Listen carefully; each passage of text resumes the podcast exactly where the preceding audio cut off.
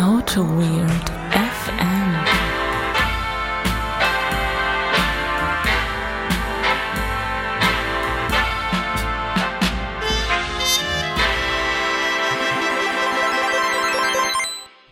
Hallo Leute, der autowilligste Podcast der Welt meldet sich live aus Düsseldorf. Ich bin der Holger und der Benedikt sitzt neben mir. Wie geht's dir? Hello, mir geht's gut. Dir, dir geht's fantastisch, ja? Ja, wie immer. Boah, wir haben hier heute ein Equipment aufgebaut. Das ist, äh, das ist, das ist der Wahnsinn. Das ist, also ich bin, also ich bin ein bisschen überfordert. Das ist selbst für unsere Verhältnisse, äh, hast du hier ganz groß aufgetrumpft, Holger. Das ist also der, äh, wie heißt unser Teil, was wir da hier haben? Das, das komplizierte 350 Euro Teil, das, das Re, nee, hier Zoom, Zoom H6 ist es, oder? Ja. Mit den 20 Eingängen, das hat nicht gereicht. Weil wir haben jetzt hier drei Mikros aufgebaut, weil wir jeder anderthalb Mikros brauchen. Ich, ich wollte gerade schon sagen, der geneigte Hörer hat wahrscheinlich gemerkt, wir sind ja nur zu zweit normalerweise. Ja, aber äh, das ist, äh, es kam letztens auf dem, äh, auf dem Reaper-Forum, ging die anderthalb Mikrostrategie rum. Das ist einfach, das ist einfach so. Das muss man einfach so machen. Äh, nee, also wir haben, wir haben, wir brauchen da Mikros, weil wir halt drei Leute hier sind. Wir haben heute einen Stargast äh, dabei. Den Stargast haben wir dabei. Der Jörg ist dabei. Hallo? Hallo Jörg, fantastisch, dass, dass das geklappt hat. Super, ja. Ja, Freue mich hier zu sein. Das ist der, der, der, der, der Jörg. Das war schon, ich glaube, das ging bei, bei Twitter doch irgendwann. Man hat doch der Kollege Thomas, hatte doch mal äh, äh, ähm, das, das sogar auch mal in, ins Gespräch gebracht. Wir haben, sind, glaube ich, schon seit längerem dabei, dich mal irgendwie hier eine Folge zu kriegen. Aber irgendwie klappt das erst jetzt. Aber heute klappt das mal, glaube ich, mal umso besser. Wir müssen aber mal parallel mal gucken, was, was sagt denn der Ausschlag? Das, der Ausschlag sieht ja gut aus. Sieht, ist, das, ist, das, ist das gut so, dass das ist das so? Ich glaube, mein Ausschlag. Ja, Alle, mein alle drei Ausschlag ist Podcaster haben. Ausschlag, würde ich sagen. Alle Jo, drei Podcaster alles- haben Ausschlag. Okay. Sehr gut, sehr gut. Ja, ähm, heute wird es, ich denke mal, das haben wir zumindest geplant, ein bisschen um Kotlin gehen. Ähm, wo das verraten wir gar nicht so früh, wohl? Verdammt, verdammt, ich, verdammt wir müssen nochmal neu anfangen. Verdammt nochmal. Nee, also es wird sich um irgendwas drehen, es wird sich höchstwahrscheinlich auch um Haskell drehen und um Monaden. Aber, ja, und um Bier dreht sich gleich auch noch. Und es dreht sich um, um ähm, äh, hier unsere, unsere, äh, vor, vor, äh, unser Vorgeplänkel, das das genau wie heißt. Pre-Show? Nein, äh, du hast so, das mal so einen schönen, ähm, äh, ähm, Ach so, die Hausmitteilung. die Hausmitteilungen, genau, die Hausmitteilung. Haben wir denn Hausmitteilung Ich weiß, haben wir Hausmitteilung? Jörg, haben wir Hausmitteilung? Hausmit ich, Hausmitteilung? Haus, also haben wir nicht drüber gesprochen. Ich weiß. Hast du keine Ja, Hausmitteilung? Bestimmt. Ich weiß es nicht. Haben wir Meetups, wo wir hingehen? Ich habe keine Ahnung, aber Holger, bevor du hier so völlig konfus in die Folge reinstolperst, kannst du ja vielleicht den Jörg, Jörg erstmal vorstellen. Ich Vielleicht. denke, das machen wir gleich, nachdem wir das Bier. Äh, äh, ge- Ach so, ja gut, gut. Deine Folge, Ja. deine Agenda, dann Ja. machen wir erst das Bier. Ja, machen wir gleich, oder? Das wird, weiß nicht. ähm, wir sind chaotisch wie immer. Ich bin chaotisch wie immer. Du bist ein bisschen aufgeregt, ich merke das. Ich bin aufgeregt. Ich sag mal, ähm, den Jörg in eine Folge einzuladen, das ist ja auf unserer legendären Trello-Liste mit äh, 350 Karten. Ist das, glaube ich, die Karte mit der Nummer 2 so ungefähr. Also da sind wir schon lange dran. Ja. Und jetzt äh, haben wir auch das, das Top-Thema gefunden. Ja. Das, das Thema, ähm, was jemandem wie dem Jörg gerecht wird. Mhm. Ja, also gut, dann, dann, dann sage ich doch zwei, zwei, drei Sätze zum Jörg, bevor wir jetzt endlich. Du hast gerade mir gesagt, du hast Durst. Ich mache das alles nur für dich. So lange, so lange kann ich noch aushalten. Du, du, du hast ja schon eine ganz trockene Kehle. Also, Jörg und mich, also wir haben eine, eine bewegte gemeinsame Vergangenheit. Wir haben äh, schon diverse Projekte zusammen gemacht. Wir haben so, ich glaube, den ganzen Java-Stack mal rauf und runter gebetet. Und ähm, Eclipse RCP war so, glaube ich, unser, unser größtes Ding. Oder? Das war das Größte, ja. Das war's. Angefangen haben wir aber allerdings mit einem kleineren in der Versicherung. Da haben wir uns, glaube ich, irgendwie nur ein paar Wochen gesehen, Ja, weil dann irgendwann mal entschieden wurde, dass dieses große Projekt dann doch nicht so groß werden sollte. Ne? Ach so, okay, dann dann, war's so ein dann waren wir da wieder beide weg. ja dann Ja. waren wir schnell beide weg. Aber, waren wir beide es, wieder ist, es ist so, diese Begegnung ist in Erinnerung geblieben. Ja, auf jeden ich. Fall. Ja, das war gut. auf jeden ja. Fall, auf jeden Fall, auf jeden Fall. Ja. Nee, und dann haben wir das große Ding mit Eclipse RCP gemacht. ja, Und äh, da, da waren wir länger dabei. Wa? da waren wir lange bei. Und da haben wir, glaube ich, Ich weiß nicht, zweieinhalb Jahre? und da, ich glaube, ich glaube auch da schon, haben wir, da schon, da schon Haskell-Zeug gemacht oder was beim nächsten Projekt? Das war beim nächsten. Haskell-Zeugs haben wir erst bei, bei Ruh gemacht. Ach da, beim, beim, beim Ru mit dem, ah ja, genau, da. Genau. Da war, da war, auch, Da das, war- das war kein Eclipse RCP mehr, das war, das war irgendwelcher, nee, stimmt, da haben wir doch zusammen hier diese, diese Single-Page-Applikation gebaut. Da haben wir, Da haben wir doch hier- das erste Mal Da haben wir doch heißen Angular-Scheiß gemacht, oder nicht? richtig Angular 1. Angular 1, das war, Ja. das war geil. Das war geil. Hast du, hast du, hast schon du, bisschen- hast du schon mal Angular 1 gemacht? Ich habe schon mal Angular 1 gemacht, aber da war es schon, da war es schon angesagt. Ich glaube, ich höre da so ein bisschen raus, ihr habt das gemacht, bevor die ganzen Wir haben JavaScript-Kids das darauf quasi aufgesprungen Google sind. vom Bildserver gerissen. Ja, Genau. Ja, genau so war das, genau so war das. Nee, und da haben wir, glaube ich, zu dem Zeitpunkt haben wir zusammen diverse Coursera-Kurse gemacht. Unter Ja. anderem der legendäre Monadenkurs. Der Monadenkurs mit Haskell. Ja, ja, Happy Hacking, sag ich. Happy oder? Hacking, ja. Ja, Und noch ein Jetzt ja doch.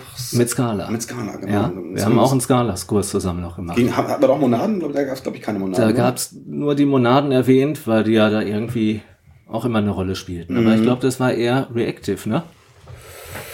Nee, ich glaube, es gab Reactive und dann gab es noch was anderes. Irgendwie auch nur so Scala, Functional Scala. Oder war das Functional Programming in Scala, Ja, genau. genau. Der legendäre- ja, das stimmt, das hatten wir zusammen. der legendäre äh, Coursera-Kurs, den wir ja schon mehrfach in der, Das äh, war im Podcast und, zitiert und, hatten. Und der Jörg, der hat mich da äh, quasi dahin ge, hingeschliffen. Ja. Und äh, das, äh, ja, das war geil. Das war sehr geil. Ja, ich kann mich erinnern, wie wir diskutiert haben, was denn jetzt eine Monade ist. Wikipedia rauf und runter, das Internet, ne? Ja, das war Ja. sehr geil. Das Ja. sehr geil, Leute, die sich auskennen, würden ja sagen, äh, eine Monade ist sowas wie ein Burrito. ja. Ja.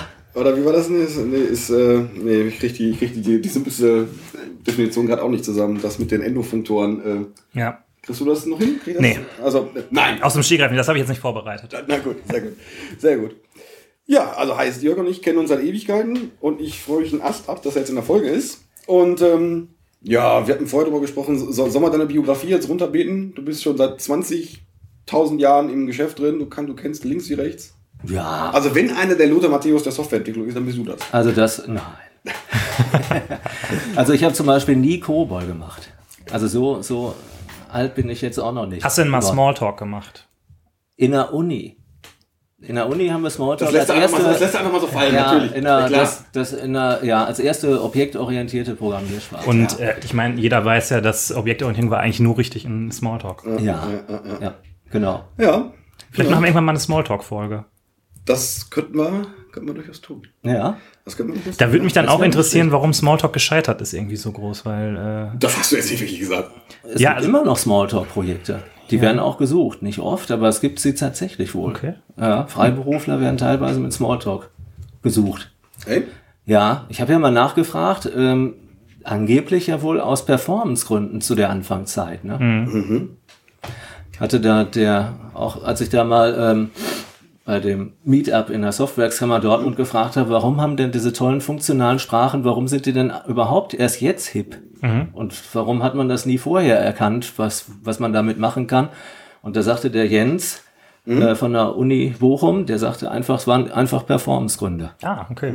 Ja. Okay. So, Und jetzt erst mit der Rechenleistung kann man das äh, überhaupt erst betreiben gut. Ja. Na gut, na gut. Guck mal, haben wir noch eine kleine Smalltalk-Referenz hier mit reingebracht. Einen kleinen Smalltalk-Seitenzweig. Das wundert mich auch, dass der jetzt schon vorbei ist. Aber ich glaube, jetzt haben wir Durst, ne? Ja, haben wir, haben wir Durst? Also, wenn das in deine Agenda reinpasst, dass wir jetzt Durst, Durst Ja, haben, dann, äh, dann würde ich jetzt Durst haben. Äh, wer hat mich denn anderthalb Wochen jetzt gemerkt? Also du musst also schon, du musst also das Skript, hast du das Skript noch nicht fertig? Ich habe, das, so habe ich das gar nicht gesagt. Ich habe gesagt, also wenn, wenn ich jemanden einladen würde, dann würde ich mir ja schon ziemlich genau überlegen, was ich so machen möchte. Aber wenn du das anders machst, ist das, das bleibt das dir Das überlassen. waren ungefähr diese Worte, das waren ungefähr diese Worte. Ja. Äh, wir haben heute aber einen Sonderfall da. Jörg, du, ähm, äh, wir haben, also wir haben Bier hier relativ, aber du bedienst dich, glaube ich, du hast ein, Ich hab- du hast ein, äh, du hast ähm, ein, ein alkoholfreies äh, Ein, ein Gastbier. ein Ich glaub, Gastbier. Das war auch noch nie hier in der Folge in irgendeiner, oder? Doch, Hattet wir schon haben einmal- mal ein wir haben einmal- alkoholfreies mit? Wir haben einmal, als wir bei Concentric aufgenommen haben, haben wir Ja, stimmt, da musste ich noch fahren. da, als wir in so einem rauschenden Raum aufgenommen Ja. haben, haben wir da, äh, glaube ich, Malzbier getrunken, Ja. was Ja. wir aber niemandem erzählt haben. Wir haben, wir haben, wir haben, wir haben das, glaube ich, verkauft als ähm, hammerhartes Bier. Ja. Nee, du trinkst, glaube ich, so, ein- so ein Ün. Ich trinke in ein Öden, genau. Da haben wir uns ja auch mal, das habe ich kennengelernt, als wir uns auch mal nochmal getroffen hatten Mhm. von unserem Eclipse RCP-Projekt. Und da waren wir doch mal in irgendeiner Kneipe in Düsseldorf. Ja, im Holycraft waren wir da, genau. Genau. Ja. Mhm. Und da habe ich das erste Mal das Ön getrunken und muss sagen, das ist eines der einzigen und ersten alkoholfreien Biere, die wirklich richtig gut schmecken. Mhm. Also neben Weizen. Weizen schmeckt ja auch immer schon Ja. ganz gut alkoholfrei. Aber das ist wirklich trinkbar. Das ist trinkbar. auch nicht ganz günstig, ne? jetzt, Boah, ich glaube jetzt 2,40 die Flasche bezahlt. Ach, ist ja für Leute, die im Holycraft einkaufen, nix, ne? Ja, okay. Da kriegt man noch mal die Einkaufstüte für. Das stimmt. Ja, ich bin ja großer Fan vom Jever Fun, deshalb äh, würde mich interessieren, ob das auch gut schmeckt. Also das, du kannst, ich habe ja noch eine. Ja, Kannst vielleicht- gerne mal einen Schluck probieren. Ist ja ein sogenanntes, ich bin ja nicht so ein Bierkenner wie der Holger, das ist ja auch ein IPA, ne? Das ist ein IPA, gell? Ein alkoholfreies IPA? IPA. Ja, wow, genau. okay. Und das duftet schon sehr nach Frucht und Mango. Ja, komm, dann, dann, dann, dann, dann, dann schenk doch mal ein kleines Portionchen an. Portionchen, frisch. Wir müssen, wir müssen das vor, äh, vor Also der, nicht, dass es nur Schaum ist. So, Ja, danke. okay. Für mich nur ein ganz klein bisschen. Ja. Mach mal Ganz genauso ganz voll. ganz Okay, okay, okay. Du bist wie so ein Vampir, ne? Wie so ein Vampir vom Sonnenlicht, wenn es um alkoholfreies Bier geht. Das ist richtig, ja, das ist richtig. Ja. Oh, guck mal, jetzt ist hier. Ich habe immer noch kein WLAN. Das macht mich ein bisschen fertig. Also da- das, das technische Setup, da bin ich unzufrieden mit heute. Hä? Du hast hier super gut aufgetrumpft mit den ganzen Mikrofonen. Äh, zum Wohl, ne? Ja, Ja. Hier, äh, Stößchen, Ja. ne? Stößchen. Schön, dass du da bist. Ja. Stößchen. Und? Wir müssen das riechen, weil es riecht schon sehr, es riecht schon sehr nach. Du hast recht, das riecht sehr geil. Es riecht sehr nach Frucht, ne? Ja, das ist schon Ja. sehr, sehr, sehr Frucht, hopfenfruchtig. Hopfen. Ja. Mhm. Mhm. Farbe ist auch. Das ist schon. Könnte ein bisschen kälter sein jetzt, ne? Ja, aber, aber das ist schon. ist schon gut. Von der Farbe her dunkelorange. Ja, ja. Und trüb? So ein bisschen, ja, Bernstein so ein bisschen, oder? Ein bisschen. Ist Bernstein man- nicht dunkelorange? Ich kenne mich Ja. mit Farben nicht so aus. Ja. Aubergine vielleicht? Nicht so ein äh, dichter Schaum. Ja. Also mein Schaum ist schon weg. Ja. Ja, das liegt vielleicht auch an meiner Ein Nee, nee, nee, Einfülltechnik. nee. Ja. Karbonisierung? Hm? Ähm, ich habe nicht so viel Kohlensäure. Ich nehme nicht viel Kohlensäure wahr. Nee, aber ich finde das sehr geil. Mhm. Da kann sogar der Herr große Plankermann mal ein alkoholfreies trinken, ne? Das ist richtig, ja. Wenn er auch sagt, bitte nicht so viel. Ja. Ja. Das ist so. Das ist so. Gut. Oh. Oh, du clearst. Ja. Du clearst. Wir haben ja heute auch sehr viele Flaschen auf dem Tisch und, und damit schaffe ich die Überleitung, und eine Tomatensoße, Holger. Ja, der Jörg kam hier heute rein und hat eine Dose Ketchup mitgebracht. Oh, da, zumindest, das sah jetzt aus wie Tomatensoße. Ich halte das hier mal fürs Mikro, damit ihr das auch sehen könnt. Ja. Wir machen noch ein Insta-Foto Wir davon. machen, wir machen auf jeden Fall noch, wir machen jetzt, jetzt machen wir ein Insta-Foto von, während ich hier das, äh, äh, ähm, ich versuche das parallel zu machen und ich sehe, dass mein Akku fast leer ist. Und so, wie ihr seht hier auf dem Insta-Foto, steht auf dem Tomatenketchup Kotlin drauf. Das ist der absolute Hammer. Das ist, wo, äh, wo, woher hast du das? Das hatte ein Freund von mir irgendwann beim letzten Treffen gesagt und hatte gesagt, hör mal, hast du das schon mal gesehen? Es gibt ja auch Kotlin Ketchup. Treffen Da konnte ich auch gar nicht glauben. Und äh, der sagte, habe ich jetzt kürzlich irgendwo im Laden gesehen und ich schenke dir eins zu Weihnachten. und, und dann äh, habe ich auch von ihm eins zu Weihnachten gekriegt. Und dann habe ich auch gesehen, es gibt auch von diesem Kotlin Ketchup, das kommt wohl aus Polen. Und ich glaube, die Insel Kotlin ist ja jetzt auch nicht so weit entfernt. Ach so, das ist eine Insel. Guck mal, Das, ja, das ist jetzt in Analogie zu Java Ah, eben auch eine Insel vor St. Petersburg, wonach ja auch die Ja, Sprache auch benannt wurde. Natürlich. Klar. Genau. Also, wer. Ich, ich wusste das nicht. Wusste- okay, ja, Genau. interessant. Das ist okay. Ja, sehr Wie geil. kommt denn, äh, weißt du da mehr drüber? Wie kommt da jetzt die Verbindung zwischen JetBrains und der Insel vor St. Petersburg? Weil, Oh, ich glaube, das, das, das weißt du, oder? Ja, die kommen aus äh, äh, St. Petersburg. Eigentlich ursprünglich kommen die aus Tschechien. Ja, aber die, sind noch, glaube ich, St. Petersburg haben sie, glaube ich, ein Office. Richtig. Tschechien ein Office und ich glaube noch in, In Polen. München. In München. In München. Ach so. Ach Ja. so. Genau. Okay. Ich hatte, hätte die jetzt nicht äh, nach St. Peters- Petersburg sortiert, ehrlich gesagt. Auch, ja. Ja, interessant. Ja, geil. Und das war, glaube ich, traditionell war Kotlin immer, glaube ich, auch so eine Handelsinsel als Brücke zwischen den beiden Ländern und vielleicht sollte das auch irgendwas Symbolisches sein. Ähm, aber ist auch eine recht große Insel, die Okay. vor St. Petersburg liegt, ne? Mhm. Ja. Nee, das war mir jetzt, das war mir jetzt neu. Ja. Und ähm, da hast du halt mal Urlaub gemacht und hast dir gedacht, nee, die, die Insel ist so geil. Dann prob- probiere ich mal aus, was da sonst noch so herkommt. Fast, fast, ja. Fast, ja, Nicht fast. ganz, nee. Nicht, nicht ganz, ne? Nee. Okay, Wenn wir schon zu der Frage kommen, wie, wie bin ich denn zu Kotlin gekommen? Das war eine Außer- grandiose Überleitung, das war- ich komme ja. mal ganz ehrlich. Das wird die Folge der großen Überleitung hier, glaube ich. Stimmt. Ähm, nee, ehrlich gesagt nicht über, über Ketchup oder solche Dinge, sondern es war in der Tat, und das verbindet uns jetzt auch wieder, ich Ja. bin eigentlich durch den Holger draufgekommen. Ist das so? Ja. Das weißt du vielleicht gar nicht. Das weiß ich gar Das nicht. weißt du gar nicht, ne? Denn Ja. irgendwann saßen wir in diesem eng gefärchten Büro, als wir dieses Ruh-Projekt gemacht hatten, Oh, wo wir das da so, ja, vier Leute auf, ich weiß nicht, acht Quadratmeter gefühlt, ne? Ja. Ähm, Aber das war sehr geil. und irgendwann sagte der Holger, äh, nachdem wir unsere Haskell-Kurse und Scala und so weiter gemacht haben, ich muss mir auch noch mal Kotlin angucken. Und ganz ehrlich musste, wusste ich gar nicht, was das ist. Und ähm, dann irgendwann mal später hat, war das so in Erinnerung, da bin ich dann bei YouTube ein bisschen rumgesurft und habe dann auch äh, zufälligerweise auch YouTube-Videos über Kotlin gesehen und habe mir dann den ersten, das erste YouTube-Video angeguckt. Und das war irgendwie What Can We Do Better with Kotlin von der Svetlana Isakova. Ach, Und Ah, okay. dann habe ich mir gedacht, ach, das guckst du dir mal an. Und das muss ich sagen, das fand ich eigentlich ähm, unter anderem auch sehr sympathisch, weil, weil die Vortragende ähm, mich an, äh, an mich erinnert hat. Okay. Ähm, ich wurde ja irgendwann mal im Studium dazu genötigt, nachher Diplomarbeit einen Vortrag zu halten in Mailand. Und dann dachte ich auch, ach, das ist ja toll, bis ich dann erfuhr, dass ich den in Mailand auf Englisch halten muss. Und ich hatte ja, Überraschung. welche Überraschung, aber ich war so naiv, ich wusste es gar nicht. Du hast Auf Italienisch. Italienisch hätte ich es ja auch machen können. Ja, da erinnerte ich mich daran, ich hatte ja auch nach der 10 dann auch schon Englisch abgewählt. Ja. Ich bin auch so inzwischen schon mal ein bisschen besser auch in diesem äh, Smalltalk auf Englisch, aber damals äh, war Englisch so ein Ding, ich konnte so, so äh, Fachbücher lesen, IT und Mathe, das ging eigentlich ganz gut, aber dieser übliche Smalltalk fiel mir irgendwie schwer. Und dann insbesondere jetzt Vorträge zu halten und dann ähm, den Leuten zu antworten auf Englisch, da habe ich mir schon eine Strategie überlegt, dass ich dann möglichst viel überziehe, damit nicht möglichst viel Vielleicht einfach eine Ohnmacht vortäuschen. genau.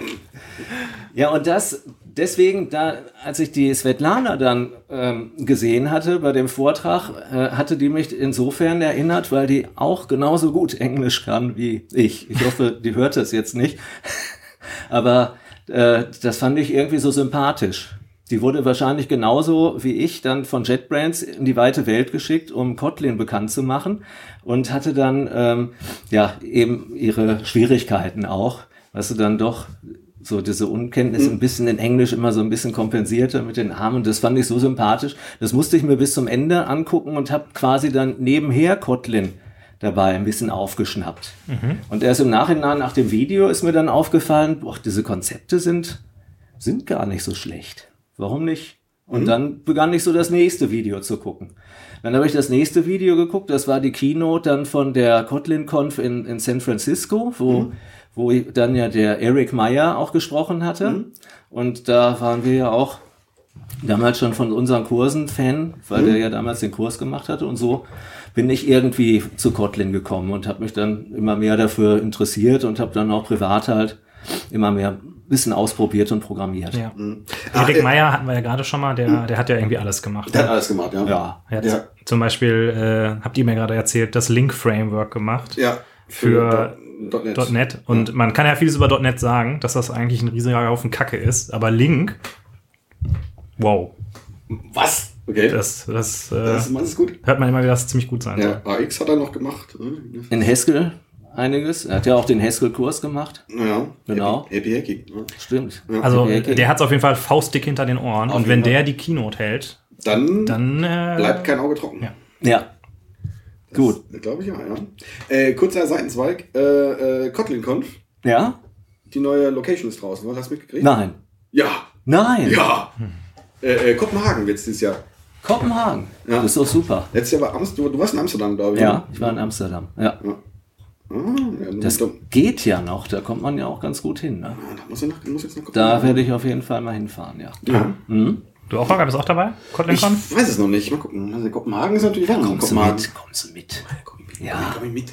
Komm Ja. ich mit. Ich sehe schon, das ist ausgemachte Sache. Also wer den Holger mal live treffen möchte auf der KotlinConf dieses Jahr, habt ihr die Chance. Ja, aber ich denke, du bist doch auch irgendwie gern gesehen. Du hast doch, Kotlin ist doch jetzt hier bei euch jetzt auch quasi First Class Citizen, oder nicht? Ja, das stimmt, ja. Achso, okay. Na, na, gut. Aber ich habe noch nicht so richtig meinen Veranstaltungskalender für dieses Jahr. Dein Veranstaltungskalender. Habe ich noch nicht fertig. Na gut, na gut, na gut. Ja, so bist du zu Kotlin gekommen. Ja. Ja. Also, gab es denn irgendwas, was sie von Anfang, wo du von Anfang gesagt hast, das ist geil? Ja. Das, Das ist das Killer-Feature. das, das, das ist das Killer-Feature. Ich muss ehrlich sagen, diese Null Safetyness oder diese, diese Nullable und nicht Nullable Typen. Ja. Da habe ich mir irgendwann im Nachhinein gedacht, wieso ist da nicht irgendwie schon einer eher drauf gekommen? Und ich habe auch ein bisschen rumgeforscht, ob vielleicht eine andere Sprache das Feature schon mal hatte. Und ich glaube nicht. Also, äh, also Swift hat das ja genauso. auch mit der Nomenklatur. Glaubst du? Ich C-Sharp, glaube ich. weiß nicht. Ich glaube, diese, diese, dieser Haufen Scheiße von C-Sharp hat auch das Feature schon. Ich weiß gar nicht, weswegen C-Sharp. C-Sharp ist einfach grundsätzlich ein Haufen Scheiße, aber es liegt jetzt nicht an den Features. Also es Ja. liegt jetzt nur an der, an der, an, an den Lass uns vielleicht für die äh, Leute, die von Kotlin noch nie was gehört haben, das nochmal ein bisschen größer aufbreiten. Ja. Also Kotlin ist eine nicht mehr ganz so neue ähm, Programmiersprache für die JVM. Äh, ich weiß gar nicht, wie lange gibt's das jetzt schon? Das muss ja dann schon ein bisschen, ein bisschen länger. 2014 ist die, glaube ich. Okay. Echt? Doch, doch noch nicht länger. Nein. Also die gibt's Okay. schon ein bisschen länger, aber diese erste offiziell verkündete Version ist, glaube ich, 2014 erst gewesen. Ja. Also 2014 äh, erste Version, eine Programmiersprache von JetBrains, die man äh, sonst eigentlich von der IDE kennt, von IntelliJ hauptsächlich und verschiedenen anderen IDEs für andere Programmiersprachen. Ähm, ich habe gehört, man kann damit auch äh, JavaScript rauskompilieren und auch Native, glaube ich. Ja. ja. ja. Und ähm, Kotlin versucht ja so ein bisschen, so ist auf jeden Fall mein Eindruck, den Spagat zu schaffen zwischen coolen neuen Konzepten, so wie Scala, aber gleichzeitig Zugänglichkeit, was vielleicht bei Scala äh, nicht ganz oben auf der Prioritätenliste steckt und so vielleicht, ähm, ja, ach so, genau, und ähm, eben, ich glaube, die Interoperabilität mit Java wird auch besonders groß geschrieben, sodass es eigentlich relativ einfach ist, das zusammen in einem Projekt zu benutzen und dann vielleicht da der Übergang nach Kotlin einfacher ist. So, und jetzt habt ihr ja gerade diese Nullability angesprochen. Ja, Vielleicht- stopp, stopp. Da möchte ich mal kurz, äh, äh, ich glaube, du hast ja kurz die Historie abgerissen. Ich glaube, äh, wo Kotlin einigermaßen mit abgehoben ist, ist das ähm, zum einen, also die, die, äh, die Unterstützung von Google, glaube ich. Der hatte, das klappt einen wahnsinnigen Schub. Äh, du kannst ja Android jetzt relativ, also Android-Apps kannst du relativ einfach mit Kotlin Ja. entwickeln, weil Android Studio ist ja jetzt von, von Eclipse based auf, auf, auf IntelliJ based jetzt um, umgeswitcht. Und die IntelliJ, ja, die JetBrains-Leute waren einfach fuchsig und haben einfach haben quasi alles aus, aus dem Android Studio rausgestrichen, bis auf den Kotlin-Support. Und äh, das ist ja, mein Gott, das haben, haben wir einfach vergessen. Das kann passieren. Ja. Das ist ja blöd. Und, äh, und jetzt ist, hast du da natürlich eine wahnsinnige Userbasis. Ja. Das war jetzt, also seit, seitdem das der Fall ist, quasi seit dem Switch zum, zum Android Studio, hat das, hat das eine ziemliche, einen ziemlichen Schub gekriegt. Ja. Also die hatten auch irgendein Speaker auf der Amsterdam Conf hatte auch die Umfrage mal ins Publikum gestellt, wer von euch ist denn Android-Entwickler und wer ist eher so Backend und sonstiges.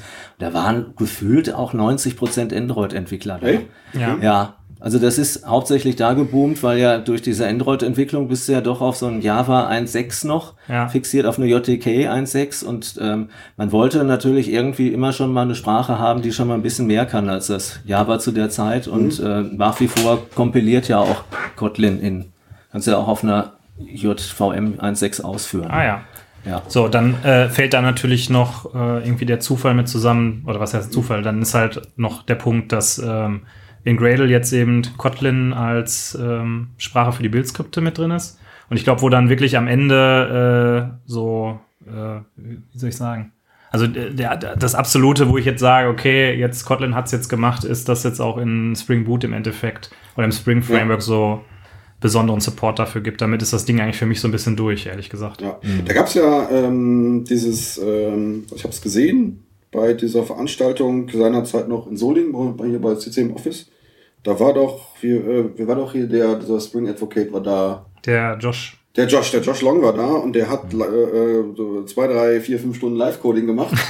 und hat äh, äh, Spring Live-Coding gemacht und hat das nicht in Java gemacht, sondern hat das in Kotlin gemacht. Weil das quasi, ja, natürlich macht man das in Kotlin. Ja. Und ja, scheint sich so langsam zumindest dem Mainstream anzunähern. Okay, so, Ja. jetzt äh, Jetzt bist du zufrieden. Jetzt bist du zu- zufrieden. Zurück, ja, zurück zur Nullability. Äh, vielleicht kannst du mal ein bisschen äh, noch plastischer erklären, wie das aussieht in, in äh, Kotlin. Also was ist da jetzt das Besondere daran im Vergleich zu Java? Du kannst einfach ähm, eine, zum Beispiel eine String-Variable als normalen String definieren, dann kann diese, dieser Wert aber nicht null werden. Wenn der null werden soll, schreibt man einfach String Fragezeichen von, von als Typdeklaration. Die Klasse bleibt nach wie vor String, ist halt, der, da sieht man so ein bisschen Unterschied zwischen Klasse und Typ. Also der Typ ist String Fragezeichen, ist nullable, der andere nicht. Und der, der Compiler, der achtet eigentlich schon sehr gut darauf, ähm, ob man jetzt in irgendwelche Gefahrenzonen gelangt, wo man jetzt diese äh, Variable dann auch ähm, mit Null irgendwie so anwenden kann, dass es zu einer Null-Pointer-Exception kommt. Also einfachster Fall, du kannst einer nicht nullable Variable nicht Null zuweisen.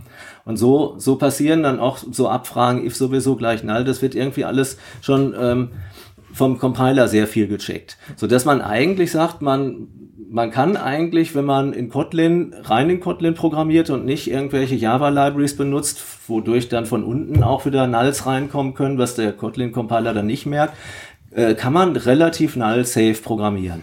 Spielt dann noch irgendwie so hier val var?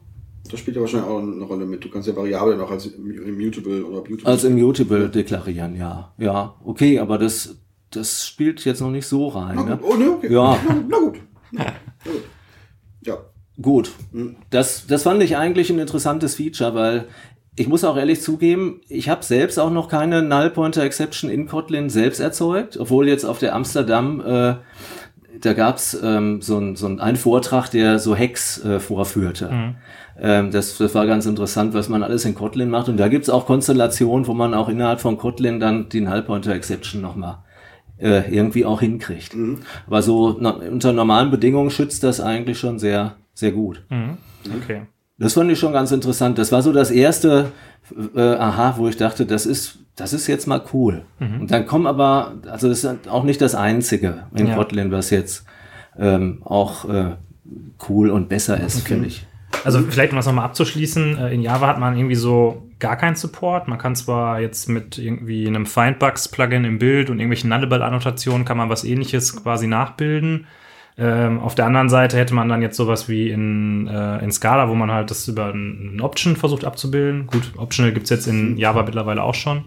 Äh, und ähm, Kotlin hat da, kann man vielleicht so sagen, so ein bisschen so einen Mittelweg gewählt. Ne? Dass Ja. es so ein bisschen quasi im Typsystem drin ist, aber nicht als, als eigener Containertyp wie das, das Option in oder das Optional in Java. Genau. Äh, Ich glaube, es ist, ist viel weniger äh, intrusiv jetzt, das, das, das, das, das einzubauen. Also ich muss jetzt, wenn ich ein Optional habe, muss ich ja erst mich quasi, muss ich da erst reingreifen, gucken und gucken, ist da was drin. Ja. Und da ist das besser zuge zugänglich. ist besser. Und ich habe auch selbst gemerkt beim, beim Programmieren, ähm, ich habe mal so eine kleine Schachanwendung mit Vardin geschrieben. Da ist die einzige Variable, da war nur eine dabei, die wirklich nullable war, wo, wo das Sinn machte. Man kommt eigentlich in, zu, in den meisten Fällen auch mit diesen nicht nullable Variablen aus und spart sich dadurch diese ganzen Null-Checks, die man ja oftmals auch zur Sicherheit irgendwie einführt. Wenn irgendwelche Methoden was zurückliefern, man ist nicht sicher, dann programmiert man ja auch immer eher safe oder diese Getter-Ketten.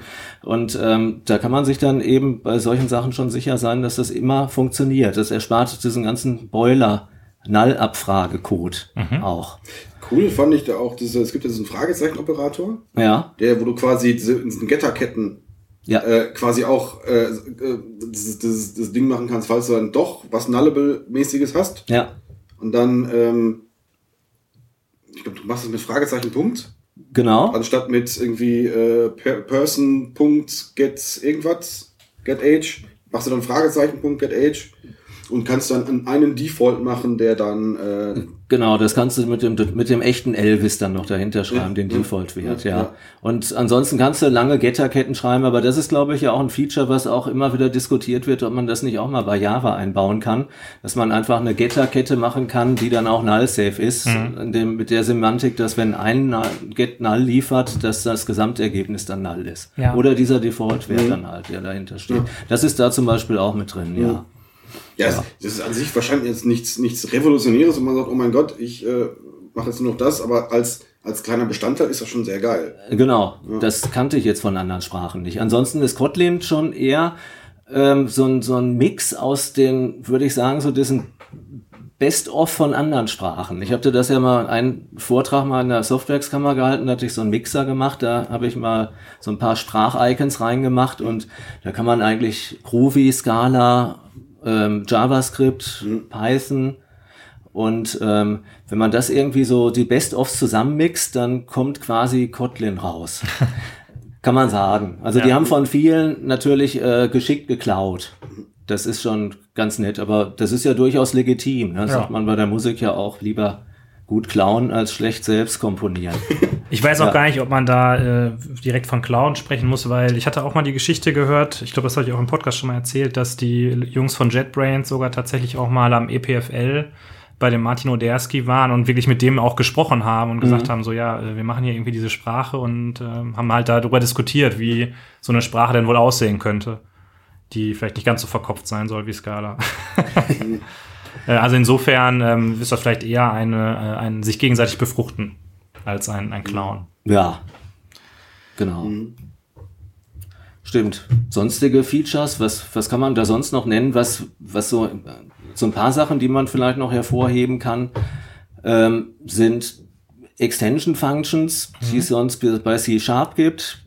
Das finde ich, hat der Java-Entwickler ja erstmal ein Problem mit, weil man ja einfach so ein, zum Beispiel eine String-Klasse, die auch noch final ist, dann auch noch mit zusätzlichen Methoden anreichern kann. Und dann kriegt man natürlich sofort irgendwie Angst, ach du gut, ist das nicht irgendwie äh, Schutzüberschreitung in die Klasse? Weil das ist es im Prinzip ja nicht. Die Extension Functions sind ja, bedienen sich ja nur der offiziellen API von String Ja. äh, erweitern dann String um, um eine Funktion, so dass man dann auch im Code schreiben kann, meinetwegen String-Variable Punkt, meine neue Methode. Klammer das- auf, Klammer zu. Ist das dann so, äh, also ich kenne das von Scala, da ist es so, dass du im Endeffekt eine Funktion definierst, die als einzigen Parameter ähm, halt den Typ bekommt, den du erweitern möchtest. Und dann rufst du in der Implementierung dieser Erweiterungsfunction, kannst du halt was machen damit, also mit dem String zum Beispiel, hast halt eine Methode, keine Ahnung, äh, meine tolle String-Methode, die bekommt einen String, dann machst du irgendwas in der Methode mit, dem, mit dieser String-Variable oder dem Parameter, den du bekommst und gibst den zurück, also den Wert zurück. Und wenn du dann diese Funktion in irgendeinem Kontext importierst, kannst du auf jedem String diese Die Funktion aufrufen. Das ist also- dann bei Kotlin ein bisschen anders syntaktisch gelöst. Du Mhm. schreibst einfach bei der Methodendeklaration auch String, Punkt, Methodenname. Ah, okay. Und um auf den Wert zuzugreifen, das ist dann einfach this. Aber das kann ich dann äh, im Endeffekt überall einfach importieren und dann Ja. kann ich diese Methode aufrufen. Genau, richtig. Ah, ja. Aber ist das denn dann so, dass ich, wenn ich das einmal definiere in meinem Projekt oder in meinem Package, ist das dann, also ist dann diese String Extension, Extension überall verfügbar? Du kannst die importieren. Ich muss die importieren. Du musst die okay. importieren. Ja, Ah, okay, genau. okay. Ja. Also jetzt nicht so, dass das jetzt so, so implicit-mäßig, magisch sich dann durch mein Projekt Nee. durchzieht, dass ich dann plötzlich, woher kommt das denn eigentlich? Das ist richtig. Allerdings, wenn du jetzt in der Kotlin IDE Mhm. bist, dann schlägt dir, dir die IDE auch immer schon die Methoden vor, die du noch nicht importiert hast. Ja. Und ähm, da, wenn man da zu sehr übertreibt mit den Extension Functions, ähm, dann hat man da natürlich so ein, so ein als Vorschläge Mhm. einen riesen Kauderwelsch, so ein Katalog, wo man dann äh, die, die Übersicht verliert. Also da muss man auch ein bisschen vorsichtig sein mit dem Feature. Ah, ja. Was ist für viele Sachen schon trotzdem ganz nett. Gibt es denn da, da, da denke ich ja direkt an, äh, in Java gibt es halt String Utils, in Kotlin gibt es dann String Extensions, die eine Genau. Library, die alle haben müssen. Richtig, ja, ja, ja, genau. Und die gibt's auch standardmäßig schon. Also Kotlin hat eigentlich so eine kleine Standard-Library noch dazu gebaut, die bei vielen Standardtypen ähm, Extension Functions dazu äh, anbieten und die eigentlich so für den täglichen Gebrauch im Programmieren eigentlich alle sehr nützlich sind. Ja. Das sind auch bei String-Funktionen gibt's eine ganze Ecke mehr als bei Java standardmäßig und auch bei den ganzen Collection-Sachen. Ah, ja. Und jetzt nochmal die äh, Verbindung zurück zu den, zu diesen Nullable-Typen. Da ist ja dann sogar so, dass du, glaube ich, eine äh, Extension definieren kannst für einen, für den String mit dem Fragezeichen, oder? Das, das wird unterschieden, glaube ich. weil Du, das ist dann, ja, das ist richtig, ja. Ah, okay. Ah, cool. Das, äh, ja, das ist geil. Äh, und was? Wir müssen, wir müssen noch über die Collection API. Ja. Weil das ist, die fand ich ja, als wir äh, äh, letztens darüber gequatscht haben. Wir haben, ja- wir haben jetzt einen Kurs zusammen gemacht, das ist ein äh, Conceiver-Kurs. Ja, Müssen wir gleich auch noch drüber quatschen. ja. Äh, äh, wir, machen, wir machen Themen auf. Hier, Ja. auf, Ah, ja. auf den Themenstack. Sollen wir, sollen wir vielleicht, bevor wir die ganzen Themen aufmachen, das nächste Bier aufmachen? Hast du schon wieder durch? Ich, Ich, ich habe immer Durst. Na gut, Ja. also dann, dann machen wir Kapitelmarke. Ja, Kapitel, Kapitel- Bierkapitelmarke? Bierkapitelmarke. Also ich habe ein bisschen Bier hier besorgt. Ja. Oder besser gesagt im Kühlschrank noch gefunden. Ja. Ich habe vier, vier Biere. Ich habe noch so ein Poppels da, ein West Coast IPA, noch aus Luxemburg ein Simon IPA. Ein Super Freunde, das ist glaube ich ein Pilz. In GPA steht drauf. Ja, was ein German- ein Finner aus Münster. Also ich liebäugle ja mit dem Superfreunde. Ja, würde ich auch gerne. Dann zahlen wir uns erstmal das Super Freunde und dann machen. Dann müssen wir gleich noch eine Bierkapitelmarke machen. Okay. Das. Das habe ich ein paar Mal schon mal da. Und dann gieß mal, gieß mal ein. Ich gieße uns mal ein. Ja. So, ja. Ja. Collection, äh, Collections. API, Collection API. Also ich, ich leite das mal ein. Also ich habe ja so ein bisschen mit JavaScript zu tun. Und wenn man da so ähm, mappt und filtert und reduced auf äh, Arrays oder auch auf Iterables, das, das, das klappt halt einfach. Das ist halt, das ist ein Das ist einfach geil, ne? Das ist einfach geil. Das ist einfach eine geile Sprache. Das ist einfach, das ist einfach, das ist einfach eine geile Sprache. Ne? Aber wenn man das mit Java macht, dann stellt man fest, dass das nicht so eine geile Sprache ist. Zumindest die Collection API. Das ist- das, das- ich- ja, Sehr geiles Autobit FM Zitat. Und wenn man das, wenn man das in Scala macht, dann ist das Extrem geil. ist das, Das ist nochmal eine Schippe drauf, oder? Dann ist das auch ganz nett. Und wenn man das in Haskell macht, auch geil. Und wenn man, das in, wenn man sich das jetzt in Kotlin anguckt, da ist das auch geil. da ist das auch geil. Ja. Man braucht zum Beispiel auch nicht dieses Punkt Stream erst. Genau, das Ja. ist. Äh, Und nicht hinterher ähm, wieder diesen Kollektor am Schluss dann Ja, nochmal ja, irgendwie genau, tun. genau. Genau, richtig. Also Das fühlt sich irgendwie natürlich fühlt sich, fühlt sich wirklich natürlich an, ja. Und du bist trotzdem auf den äh, normalen Java Collections. Ähm, und nicht jetzt hast hast keine eigene Collection API. Wow, krass. Okay, das heißt Das, also, das ist auch ein Riesending. Ja. das heißt, ich habe ein Java Util List ja, und kann darauf dann direkt mappen, richtig. wenn ich in Kotlin bin. Ja. ist das wirklich so? ist das wirklich so? Ja, ja. Das Java Utilist, das ist, das ist das Interface direkt. okay. Krass. Das hatte ich jetzt anders verstanden. Ich dachte, es gäbe ein, äh, äh, äh, also quasi Kotlin Collections, die dann nochmal da drum, ge drum gerappt werden, aber du, du kannst relativ einfach dahin zu, zu Java-Listen wieder, okay, na gut. Na gut. Das, Ich habe das, könnten wir gleich nochmal nachgucken. es hat auf, hätte ja auf jeden Fall den Vorteil, dass man äh, wieder eine sehr gute Obwohl Interoperabilität das, hat. nee, das eigentlich, du hast, es gibt ja in, in Kotlin auch die Unterscheidung zwischen der normalen List Und und der- der, Mutable List. Genau, deswegen. Richtig. Und das, deshalb glaube ich, hast du doch recht. Ja. Das merkt man bloß gar nicht, ne? Ja, Deshalb deswegen. ist mir das gar nicht aufgefallen. Also man macht, man programmiert wie in Java, macht eine New, äh, New lässt man ja weg, das Ja. braucht man nicht mehr, das Keyword. Also man macht ArrayList und weist das List zu und das funktioniert irgendwie. Ja, Es gibt ja da diese Konstruktor-Functions, dieses List-Off und Map-Off, das ist mir schon mal irgendwie aufgefallen. Ähm, das sind irgendwie auch solche, einfach irgendwelche Utility-Functions, die in der, in der Sprache irgendwie importiert, äh, irgendwie definiert sind und dann immer in dem Kontext schon importiert Ja. sind, oder wo kommen die her? Die sind schon Top-Level da. Sowas okay, wie und List off. dann sage ich irgendwie List-Off und kriege dann halt irgendwie eine immutable Genau, Kotlin Default- Collection richtig. aus. Im Default, Ja, ja. Okay. ja, ja. ja. Und aber wenn ich jetzt diese Liste, die ich da rauskriege, an eine Java-Library übergeben möchte, die eine Java-Utilist bekommt, dann muss ich die wahrscheinlich erst nochmal umwandeln, oder? Ich glaube schon, ja, ich glaube schon. Ich bin mir nicht ganz, das müssen wir gleich nachgucken. Das gucken wir Wenn ich gleich das nach. WLAN hier wieder eingerichtet habe, dann können wir das Ja, nachgucken. das, das kommt auch daran, ich, ich habe es ja mal ausprobiert, auch für den Vortrag, diese, diese Verbindung zu Java. Ja. Das geht ja eigentlich wirklich, das ist auch ein drittes Key-Feature, würde ich sagen. Ja. Du kannst ja im gleichen Projekt sogar Java-Klassen und Kotlin-Klassen mischen. Und das geht auch sogar im Eclipse-Plugin. Mhm. Ja. Also nicht nur in der IDE jetzt von, von JetBrains Medea. Und ähm, kannst dann direkt äh, aufeinander zugreifen, Mhm. sowohl so rum als auch so rum. Aber da ich fast nur immer im puren Kotlin programmiere, habe ich das, diesen Übergang jetzt noch nicht mehr im Kopf, ob das jetzt wirklich Ja. diese Java-List ist, genau, ne? Ja. Also generell Okay, okay. sind es, glaube ich, Typen, also es ist so, zum Beispiel die String-Klasse ist in Kotlin tatsächlich nochmal ein String, äh, eine eigene. Das ist ein, ähm, da, da gibt's nur diese Standardmethoden, ähm, die, die, und alles andere sind Extension Functions. Ah ja, Deshalb okay. muss es auch noch, ähm, das wird letztendlich dann irgendwie wieder auf das Java-String abgebildet. Das ist absolut kompatibel. Du kannst dann in einer Java-Klasse, in der du bist, dann auch ähm, als String auf diese Dinger zugreifen Mhm. und umgekehrt. Aber ich glaube, es ist erstmal, es ist erstmal noch eine andere Ich glaube, in. Java sind doch diese Extension Functions dann Statics, soweit ich dann. Ja. Ja. Ja, das wird unter der Haube wird das in so Statics, Ja. so wie in String Utils wird es quasi Ja. umgewandelt. Ne? Ja.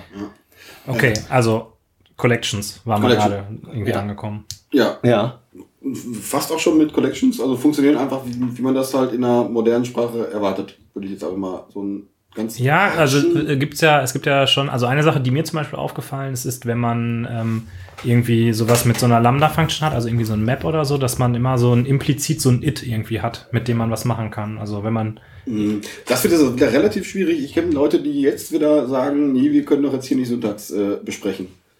Ähm, man das hat, ist ja, ist ja, ist das ja schon Syntax. das ist, man hat implizit ein It. Ja, ja. genau. Das fand ich erstmal ungewöhnlich, ehrlich gesagt, dass das einfach da ist, sozusagen, dass ich nicht, weil normalerweise, Das wenn ist man. gerade doch auch.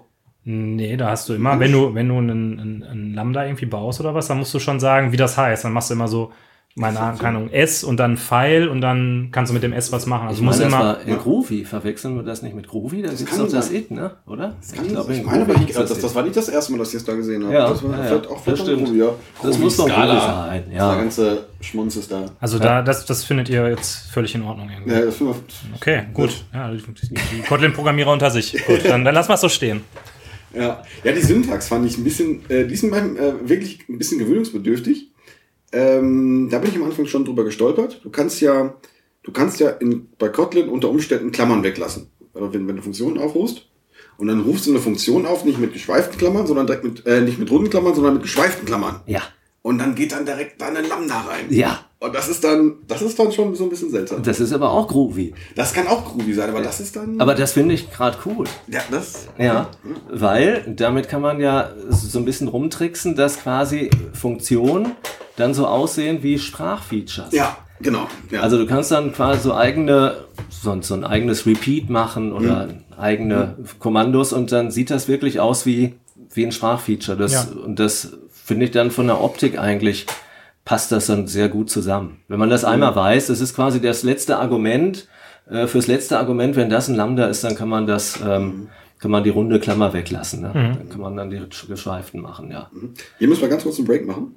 Äh, wir, haben, wir haben das Bier noch nicht äh, besprochen. Ist das, wie, wie schmeckt's dem? Ist das, ist das ein, Ähm, ja, gut. Lecker, leckeres Bier. Also, ja, das ist, ist kein richtiges Pilz, ist schon pale ehrlich, so ein bisschen. Aber ist ganz, Ja. ganz gut. So, ja.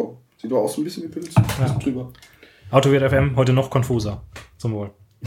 Das Bier wurde noch nicht besprochen. Wir haben es einfach über- übersprungen. Ähm, das prangere ich an. Ja. Das prangere ich an. Für alle Leute, die sich für das Bier interessieren, ähm, schreiben wir immer unter die Folge die Untapped-Links, äh, wo man das nochmal nachgucken kann. Untapped ist die Plattform, der die Alkoholiker vertrauen. Ähm, was ich dann geil fand, war so ein, ähm, äh, so, so das, das, das Enterprise-Feature, würde ich es einfach mal nennen, Data Classes. Oh ja. Ähm, äh, okay, ich dachte, wir reden noch kurz über äh, Lazy und Eager Collections, bevor wir Ach so, wir reden noch schnell über. Ich, ich höre gerade, ich höre gerade hier auf dem, äh, auf, ich habe auf dem Ohr gerade, äh, Regie sagt mir, dass wir über Lazy und Eager Collections noch reden. Dann ähm, reden wir über Lazy und Eager Collections. Ja, da hatten wir irgendwie äh, vorher schon mal so ein bisschen drüber gesprochen und waren uns auch nicht so richtig einig, ähm, wie, es, wie es jetzt genau in der jeweiligen Sprache ist. Also bei, bei Java ist ja so, dass ich äh, normalerweise immer eine Collection habe, die äh, halt eager ist. Also quasi, wenn ich die erzeuge oder wenn ich etwas hinzufüge, ist die schon komplett ausgewertet. Ähm, und wenn ich einen Stream erzeuge, also zum Beispiel mit dem Punkt Stream, dann ist alles, was ich auf diesem Stream mache, wird dann quasi erst ausgewertet, wenn das tatsächlich, wenn ich tatsächlich darüber laufe. Also wenn ich zum Beispiel am Ende wieder alles einsammle mit einem Collect. Ähm, in Kotlin hatte ich das so verstanden, dass alles erstmal per se äh, lazy ist. Alle Collections. Nee, Nee. Eager. Eager. Ach, eager. Bis auf die In Java ist Sequence. es Lazy. Ja. Mit dem, mit dem Stream. Mit den Stream. Ah, okay, dann habe ich Ja. gerade falsch Ja. verstanden. Ja. Ja. Also habe ich es richtig erklärt, aber Ja, ja. die nee. falschen Schlüsse gezogen. Ja. Nee, in Kotlin ist es im Default äh, äh, Eager. Das heißt, äh, äh, wenn ich dann, mal- also ich iteriere dann einfach mal ganz blöd über meine 1 Million Datensätze drüber. Oder ich mappe. Ja, oder ich mappe. Ja. Und das mache ich in, in, in Java aber meistens nicht, weil ich da Shortcuts dann machen kann. Ja. Das kann ich, in- also ich, äh, kann, ich- kann ich in Kotlin auch irgendwie, weil das geht. Ja, also das, das Pendant jetzt zu den Streams hatten die schon früher drin in Kotlin, das sind ja die sogenannten Sequences. Da kann man ja sogar auch so ganz nette Sachen machen, dass man die, so ein Sequence-Bilder, dem kann man dann ein Lambda übergeben, was dann selbst, vielleicht kommen wir da auch noch zu, eine Co-Routine ist und dann zwischendurch in der Schleife dann auch anhält und den Wert dann zurückgibt. Also quasi eigentlich, wenn man die Sequence durchiteriert, wird lazy immer, wird der Wert berechnet und dann wird quasi die Co-Routine immer wieder angestoßen, die spuckt dann wieder einen neuen Wert aus und so kann ich dann zum Beispiel lazy, so könnte ich auch unendlich viele, also das Standardbeispiel ist ja mal Fibonacci-Zahlen. Ich mache irgendwo eine, eine Co-Routine mit einer While-Schleife, wo ich die Fibonacci-Zahlen ausgebe und dann schreibe ich irgendwann Yield dazwischen, gebe das Ergebnis dann in der Schleife aus. Und dann des, der Sequence-Builder kann dann ähm, diese Co-Routine nehmen und wenn der angefragt wird, gib mir mal fünf Elemente, dann rennt er los und dann wird, wird er dann ähm, lazy aufgerufen. Also wir reden jetzt noch vor Data Classes über Oh. Coroutinen. Ja, Das nein, ich, wir äh, wollen das mal verschieben. Finde ich, nee, nee, du hast jetzt Coroutinen nur fünfmal erwähnt. Ah, Du, musst, du musst es dann, glaube ich, mal kurz erklären, was so. Was, was es damit auf sich hat. Ja, das ist irgend- auch ein Feature. Am Schluss von der Kotlin-Conf, da wurden auch alle ähm, Kotlin-Entwickler, die damit bei sind. Ich we- weiß jetzt auch, da gibt's, ich kenne nur die Vornamen, der Roman und die Svetlana und so weiter, die wurden, waren hinterher alle auf, auf der Bühne, wurden gefragt, was ist denn jetzt das coolste Feature? Und was ist das, was vielleicht weg könnte? Und da kam dann äh, irgendwie so diese drei Sachen, war eigentlich diese einmal Extension Functions und dann war aber dreifach genannt, waren die Coroutinen. Also das ist so deren Ding jetzt im Moment. Also mit der neuesten Version 1.3 sind die jetzt auch von dem Experimentell-Status dann in, in den Echt-Status gewandert. Und ähm, ja, diese Coroutine an sich ähm, ist ja, die gibt's ja schon lange. Wohl, angeblich, wenn man mal nachliest, gibt's die ja schon seit 50 Jahren. Das Konzept jetzt. Das Konzept ja. Es ist im Prinzip ja auch, In Smalltalk? das weiß ich nicht. Achso, okay.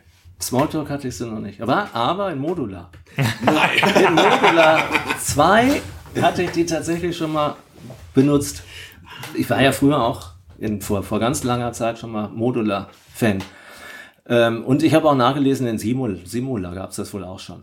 Also das ist quasi, kann man sich vorstellen, während eine, eine Funktion ja synchron durchläuft und am Schluss einen Wert ausgibt, kann eine Co-Routine zwischendurch anhalten ähm, ihre, ihre Execution quasi stoppen, dann irgendwem anderen weitergeben und kann dann irgendwann wieder da weitermachen an der Stelle. Und ähm, man kann so ein bisschen so auch so eine Art von ähm, Parallelität simulieren. Das ist ja keine echte Parallelität, aber so ein, so ein asynchrones Verhalten kann man damit ganz gut simulieren. Der Clou irgendwie bei den Co-Routinen ist ja, da gibt's ja auch in den Videos, wer sich interessiert, kann da mal ein bisschen nach googeln. Da wird immer am Anfang, wird ja immer das Beispiel gezeigt von allen. Wir machen jetzt mal Folgendes, wir machen jetzt mal Threads und machen davon 100.000 und dann machen wir 100.000 Co-Routinen. Und bei den Threads äh, explodiert das System immer mit Out-of-Memory-Error und äh, 100.000 Co-Routinen kann man immer leicht erzeugen. Im Prinzip ist es so, dass eigentlich die, man könnte auch die Co-Routinen auf einem Thread laufen lassen, theoretisch, und die können eigentlich immer ihre Ausführung quasi beenden, wenn die auf eine Sache stoßen, die jetzt time-consuming ist und zum Beispiel jetzt ein Delay von 1000 kann man zum Beispiel auch nehmen. Das ist dann so eine Art Suspending Point, da kann die Co- Co-Routine quasi anhalten, kann dann den Thread an andere, die jetzt gerade Bedarf haben, weiterarbeiten zu müssen, weitergeben und ähm, gelangt dann irgendwann in der Ausführung an die Stelle zurück und macht dann weiter. Das ist im Prinzip so die Idee von der Co-Routine. Okay. Ja. Und weil die dann auf einer begrenzten Anzahl von Threads sehr parallel arbeiten können, gelten die dann eben als nicht so memoryfressend. Wenn der so ein Thread ja schon meist ungefähr ein Megabyte allein an Stack reserviert, reservieren die Co-Routinen eigentlich nichts. Ne? Okay. Ja. So, und jetzt kann ich so eine Coroutine nehmen und die in den Sequence-Builder geben, der Ja. äh, irgendwie bei Kotlin auch irgendwie ein Built-in-Feature ist. Und ähm, der macht mir dann daraus eine lazy evaluierte Sequence, die im Hintergrund quasi diese Routine benutzt, um Richtig. Elemente Genau. zu Da erzeugen. gibt's dann Äh, äh, vielleicht, ich, äh, wir sind bei Minute 48, vielleicht soll, sollten wir nicht allzu tief jetzt da noch. Äh, ja, wir sind bei Minute 48, wir sollten eigentlich in den Monadentransformer kurz einsteigen. Das, das, das, Du schon. Ja, okay. Was ist Ja, ich habe ja, dann mache ich auch mal mein Getränk dazu auf, passend. Moment, ich muss so kurz applaudieren und das gibt ein Insta-Foto. Ja. Auch das gibt ein Insta-Foto mit ein, so, zack, die, das Getränk ist eine ähm, blässliche, äh, ein- eine blässliche Flüssigkeit und drauf steht Monade. Keine Limonade, sondern eine. Eine Monade, ja. Ja, sie ist isotonisch und sie ist mit, mit Hopfenextrakt. Ich dachte, das passt ja hier ja, so du, bist du bist ja perfekt Bier, ne? vorbereitet. Du bist ja- Das ist, ja, das ist ja der Wahnsinn. Das ist ja der Wahnsinn. Okay, also Ja. nachdem der Holger ähm, uns in das Corotin-Thema reingeprügelt hat, Ja, prügelt er uns da richtig wieder raus und sagt, vorbei, das Coroutinen sind abgehandelt, sprechen Sie über Data Classes. Nee, nee, nee, ist, aber, mach, mach weiter, mach weiter. Ich wollte einfach nur die, die Monadenminute noch abfeiern. Das Ach ist, so. äh, das ist. Mhm. Nee, äh, wir haben ja hier so eine, äh, so unsere kleine Agenda. Mhm. Sehe ich, wir sind bei Punkt 2 unserer 30-punktigen äh, Agenda. Ich wollte das nur kurz mal einfach in den Raum werfen, dass wir äh, vielleicht zu den Themen 15 bis 16 nicht mehr kommen. Der Vielleicht Jörg hat sollten- gesagt, er hat bis 10 Uhr Zeit. Wir haben gerade mal halb neun. Ach so, na gut, okay. Aber ich glaube, alle Sprachfeatures und tollen Sachen kriegen wir auch nicht mehr durch. Ne? Naja, keine Ahnung, was haben wir Aber da? Data Classes sollten wir schon noch Data besprechen. Class sollte man mal, mal kurz. Ja, Und die Monaden und die vielleicht, vielleicht können das wir. Functional. Ja, Okay. Ja, also Data Classes ist ja ganz kurz erklärt. ja, Ich glaube, so haben wir mit Komonan, äh, mit auch Komonaden, angefangen. mit Komonaden. Also eine Data Class ist, äh, in, Scala ist das, glaube ich, die Case Class. Das Ja. ist so ein Pardon. Das ist im Prinzip äh, eine Kurzschreibweise. Ich habe äh, definiere eine Klasse mit ein paar Attributen und äh, unter der Haube werden dann die Setter und Getter, Equals und Hashcode und die üblichen Funktionen und noch ein bisschen mehr werden automatisch schon dazu generiert. Also sowas wie Lombok. Ja. So. Ja, ja, Mhm, sowas wie Lombok, genau. Na ja, gut, okay. Genau. Ich glaube, glaub, da kommen wir gleich noch zu. Da könnten wir auch noch zu kommen. Da kommen wir gleich noch Ja. zu. Das ist ein ganz, wichtig, ein ganz wichtiges Thema. Gut. Ja. Ja. Case, also das macht, macht quasi das, das Leben so ein bisschen so im Ja, Boilerplate. weg. Boilerplate einfach mal weg. Ja, das- braucht man nicht. Braucht man nicht, braucht man nicht. Nee. Das ist, äh, Nee. ja. Zu, zudem auch die, die ganze Kotlin-Idiomatik ja ganz weg ist von Setter und Getter. Also da sprechen die ja eher von Properties, jetzt vom Begriff her ist eigentlich auch so C-Sharp angelehnt. Die gibt's zwar unten drunter und die kann man auch überschreiben, wenn man möchte. Da ist so die Syntax wie in JavaScript, ne, in ECMA, so angelehnt und ähm, ECMA 6 und dann, aber sonst sind die, ähm, sonst sind's Properties. Ja. Es ist doch auch, wenn man sich dran gewöhnt hat, irgendwie auch lesbarer, finde ich. So? Ja, es kommt ja immer das Argument, ja, aber was ist denn, wenn ich in meinem Setter oder in meinem Getter nochmal so eine Sonderlogik implementieren will und da irgendwas machen will, aber wenn man ja. ist, Dann- könnte man, ja. dann wenn man mal ehrlich ist, äh, Kann man braucht eigentlich auch- kein Mensch. Aber das kann man auch tun. Man könnte es tun, ja. Man könnte es tun, ist aber. aber das, ja genau, das ist halt umgedreht. weil Das ist halt dann, dann, wenn man den Sonderfall muss man dann explizit machen und Ja, äh, Ja. genau. Sonst fällt man drauf rein, ne? Ja. Ja. wenn man davon nicht mehr ausgeht. Kann man denn äh, auf den Data Classes, so wie in Scala, auch irgendwie so Pattern matchen oder irgendwie so. Ach, du, willst, du, willst, willst das nächste Thema einfach, du hast, du hast ja, das, du willst das nächste, das Thema, willst einfach überspringen jetzt. was ist denn das nächste Thema? Das nächste Thema, wir, wir, wir könnten gerne bei, über First Class Functions könnten wir noch kurz reden. Ach so. Also es ist ja relativ kurz abgehandelt, einfach nur, es gibt First Class Functions. Genau. Punkt. Das ist, äh, äh, warum, warum gibt es das in anderen Sprachen? Es gibt Sprachen, wo es das nicht ist, ne? Mhm. Das, äh, das, ja, gibt First Class Functions. Ja. Das ist super. Ja. Ja. Dann haben wir das ja. Ja, dann, dann, dann, haben wir, dann haben wir das ja. Du kannst ja noch mal kurz erklären, was das genau heißt, für den, den geneigten Hörer, der jetzt vielleicht nicht so richtig was Ähm, anzufangen weiß. Eine, eine Funktion kann ohne einen, also ich hätte es fast gesagt, eine Funktion kann ohne Kontext leben, ähm, als, als Konstrukt, was, was ich einer, einer Variable zuweisen kann, was ich, was ich in eine andere Funktion mit reingeben kann, was eine Funktion zurückgeben äh, geben kann. Äh, aber ich glaube, ganz stimmt das nicht, die muss in einem Namespace, glaube ich, sein. Oder? Also ich kann mich jetzt nicht wie in JavaScript einfach, äh, einfach so irgendwo in, in, der, in der Luft leben lassen. Oder, oder geht das auch? Die muss schon, im, ja klar, in, im Namespace muss er haben, ja. Ja, musst ja, aber ich glaube auch der Default Namespace geht, ne? Okay. Ja, nee, also ich, jedenfalls, ich, ich kann eine Funktion nehmen, kann die in eine, Weiß ich nicht in eine, genau. in eine, oh- ohne viel Brimborium in eine andere Funktion reinstecken. Ja. Also Higher Order Function ist das Stichwort da und kann sie, kann die zurückgeben lassen. Ja. Das geht jetzt mit, mit Java 8 Plus auch, aber uah, nicht so richtig schön. Ist nicht so, ist nicht so idiomatisch. Ist nicht so idiomatisch, wie es das vielleicht in Scala wäre. Ja, man hat jetzt auch nicht so dieses Functional Interface und wie in, wie in Java, das verwirrt ja ein bisschen irgendwie, da muss man immer nachdenken. Ja. Das, das ist so, wie man sich das gerne wünscht. Funktion ist von, von einem Typ in anderen und Ja. Zuordnung. Bevor wir zu Pattern Matching kommen, If-Expressions. Ja. Finde ich noch geil. Oder generell, ähm, es, es gibt mehr Expressions. Also mein If-Ausdruck gibt einen Wert zurück oder kann einen Wert zurückgeben. Nicht nur if, ne? Auch äh, der, das wäre dann mit When sind wir ja, Ja. Fast, da sind wir ja, dann sind wir ja fast da. Aber dann müssen wir das, das müssen Sogar Try Catch kann ja einen Wert zurückgeben. Ach. Ja. Ach Quatsch. Auch das, ja. Ja, das ist- jedes, jedes Ding gibt einen Wert zurück. Das also ist- jede Kontrollstruktur auch. Das war bei mir, wo wo ich da drüber gestolpert bin, ja, gut, super. Aber das, das, da programmiert man schon anders mit dann. ja. Finde Ja. ich schon. Also ich, ich kenne ja noch eine sehr gute Programmiersprache, die das schon immer so hat. C-Sharp? Nein, das ist auch was, was man von, von Scala kennt. Ja, nur mal so. Wollte ich, mal Ja. so. Wollte ich mal so gesagt haben. Also, Okay. deswegen, macht man das in Java nicht. Ist das, war da, war das, ist das so eine Altlast, die man mitschleppt? Oder hat das auch hat das, hat das Nachteile? Ähm, in der Tat äh, habe ich letztens gehört, dass das, ich weiß nicht, für wenn der Michael jetzt hier in der Folge wäre, der, der weiß, der kennt ja die Java Roadmap schon bis Java 29. Also, Der könnte jetzt sagen, für welche Java-Version das geplant ist. Aber es soll für Java bald, äh, für Switch ähm, Statements soll das auch kommen, dass die, kommen, dass okay. die ähm, Expressions werden. Okay. Switch-Statement, sowas ähnliches gibt es in Kotlin auch. Ja. Und heißt aber- dann when, ne? Ach, das ist ein When-Statement. dann. Genau. Okay, ja, When ist ein komfortableres Switch. ein komfortabler Switch. Man muss auch die Breaks nicht mehr machen. Die hat man wegrationalisiert, weil die irgendwie fand ich die auch ehrlich gesagt immer komisch. Also Ja. diesen den, den positiven Effekt, der ist doch seltener. Ne?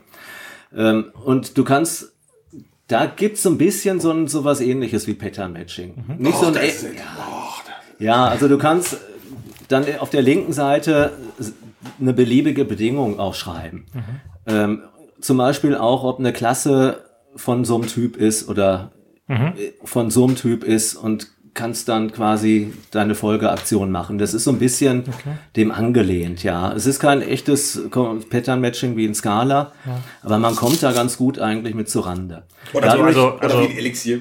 Ja, Ja, oder Moment, so. also ich, ich schreibe jetzt, was, was schreibe ich hin? Ich schreibe hin when und dann den Namen der Variable, auf der ich matchen kannst will. du? oder? Ja, Es gibt da zwei. Äh, zwei Varianten. Okay. Entweder kannst du das mit dem Namen machen mit, oder du kannst auch einfach nur when schreiben. Okay, so und dann, Das ist dann mache ich meine, meine Fälle auf. Ja. Das ist dann quasi Freestyle. Das ist dann quasi fast so wie eine If-Then-Else-Kette dann. Okay. Genau, richtig. Aber du kannst auch von der Variablen dann zum Beispiel auch typmäßig durchgehen. Und das Schöne eigentlich ist dann bei Kotlin, dass es dann, wenn du diese Variablen benutzt, angenommen, du fragst ab, ob die vom Typ, ähm, weiß ich nicht, Hermann ist, dann kannst du danach irgendwie davon nach dem Pfeil rechts ausgehen, dann ist die automatisch gecastet, die Variable in diesen Typ. Du musst also nicht nochmal explizit am Anfang fragen, wenn die von dem Typ ist, dann und dann caste ich die nochmal extra, wie das so in Java üblich ist, sondern das haben die Kotlin-Leute ähm, dann auch da reingemacht, was übrigens auch unter anderem Grund ist, warum defaultmäßig alles Public Final ist. Ne?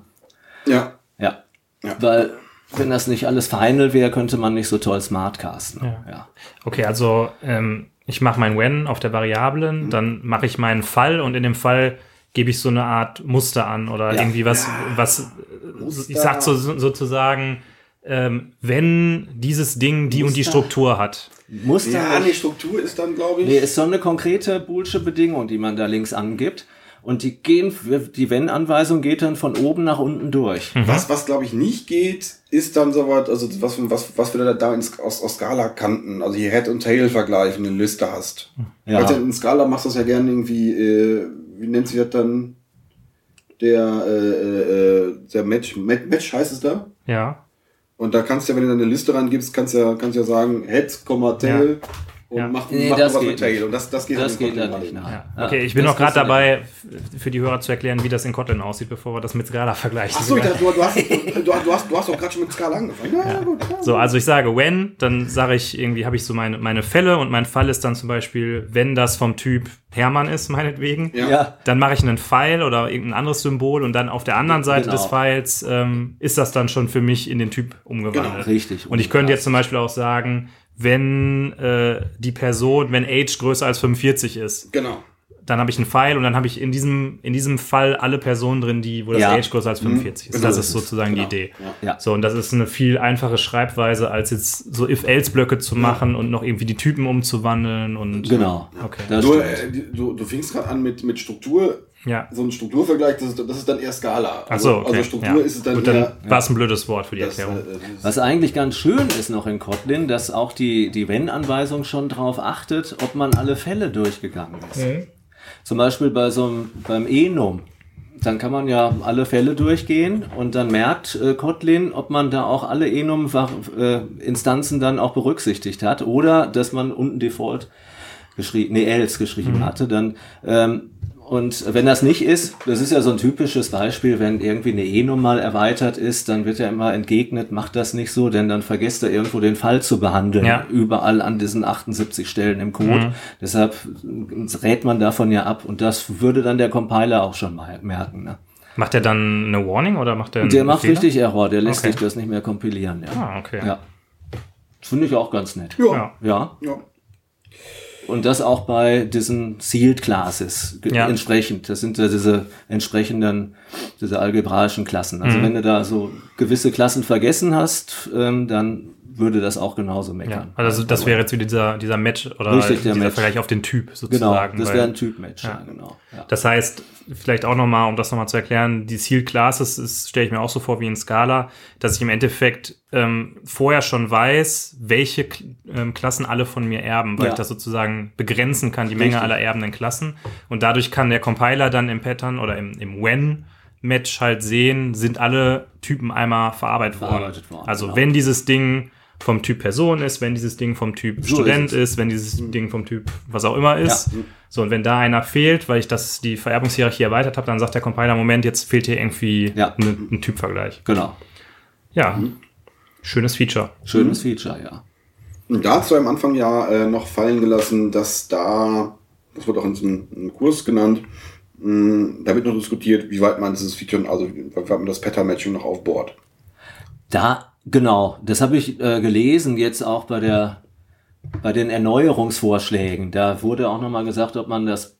Nee, das, das stimmt. Bei unserem Kurs hat das ja der Andrei, André, ja, der, André, der, der Lead- hatte das Lead- gesagt, Lead, Lead, also der, der Lead-Architekt, der Sprach- Spracharchitekt, der hatte das gesagt, ja, er wartet mal ab, wie die Leute mit When auskommen und wenn dann alle schreien, wir brauchen doch unbedingt Pattern-Matching, dann überlegen sie, das auch reinzumachen. Ja, ich glaube, also das, das fand ich auch eine ganz interessante äh, Herangehensweise. Also, also erstmal quasi äh, MVP-mäßig das Feature zu, zu implementieren und gucken, also wer schreit denn überhaupt? Also wer braucht denn mehr? Genau. Das finde ich, weil es wohl auch nicht ganz so einfach zu implementieren ist. Also sein. Das ist Kann wohl, sein, also ja. für, für jetzt 5% mehr ist es wohl relativ aufwendig, das Mhm. jetzt so äh, Ja. vernünftig zu machen. Mhm. Finde ich ganz spannend. Gut, ja. Ja. Ja, Sprachfeatures. Eins hätte ich noch. Ähm, Single-Line-Functions wäre noch so was, das, äh, was man so aus Java auch nicht kennt, was man so aus Java kennt, äh, aus JavaScript kennt. dass du einfach quasi gleich schreibst, anstatt Ja. geschweifte Klammer auf und zu, wenn man so kurze Sachen hat. Wie eine Funktion, die irgendwie das Doppelte plus drei rechnet, dann kann man einfach schreiben, zweimal n plus drei.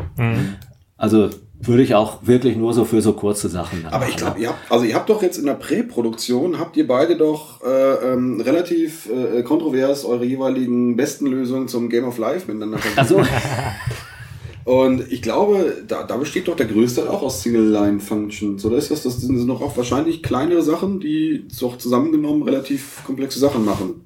Oder wie, wie ist das? Ja, aber ich meine, äh, letztlich, ob du Oh ja. jetzt eine. Der Bene verschränkt die Arme. Äh, ich verschränke die Arme und enthülle mein Kotlin-T-Shirt. Oh, nein. Nach einer Stunde enthülle ich mein Kotlin-T-Shirt. Ähm, letztlich, ob du, also es geht doch darum, ob ich jetzt einen Block habe mit ähm, geschweiften Klammern drumherum. Genau, oder? richtig. Ja, Ja. also- also ja, das Ja, ist also- eine Kleinigkeit, aber ist trotzdem wieder, also da stolper ich, da bin ich schon, schon drüber gestolpert, über diese Schreibweise. Die ist erstmal ungewohnt. Weil die geschweiften Klammern fehlen, Ja, genau. zum Lesen, Ja. also zur, ja. Genau, richtig, genau. Ja, würde ich sagen, würde ich jetzt mal behaupten, ist wahrscheinlich so ein bisschen Gewohnheitssache. Also, Ja, natürlich. Genauso wie das äh, äh, reingereichte It einfach Gewohnheitssache ist. Ja, nein, das ist äh, grundsätzlich Kacke. Also, na gut, ja.